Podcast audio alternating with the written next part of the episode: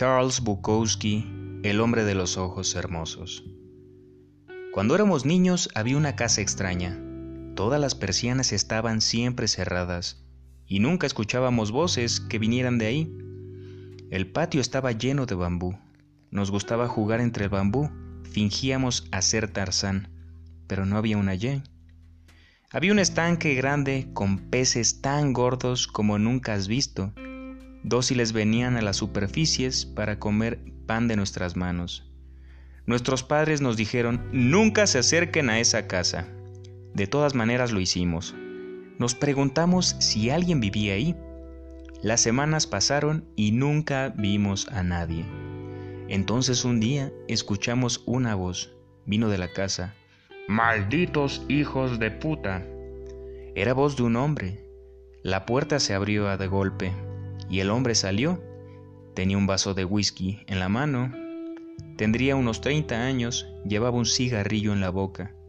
Necesitaba una afeitada. Su cabello era salvaje, sin peinar, andaba descalzo, con una camisa y pantalón.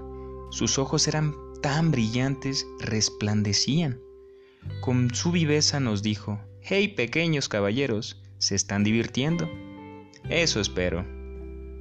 Entonces se rió brevemente y volvió a entrar a la casa. Nos fuimos al patio de mis papás y pensamos en ello. Nuestros padres, concluimos, intentaron mantenernos alejados de esa casa porque nunca quisieron que viéramos a un hombre como él, un hombre natural y fuerte de ojos hermosos. Nuestros padres estaban avergonzados porque no eran así. Era la razón por la que quisieron mantenernos alejados. Pero regresamos a la casa, al bosque de bambú y los peces dóciles. Regresamos muchas veces, pero muchas semanas, pero nunca escuchamos o vimos al hombre otra vez. Las persianas permanecieron cerradas como siempre y en silencio. Un día, cuando regresamos de la escuela, vimos la casa.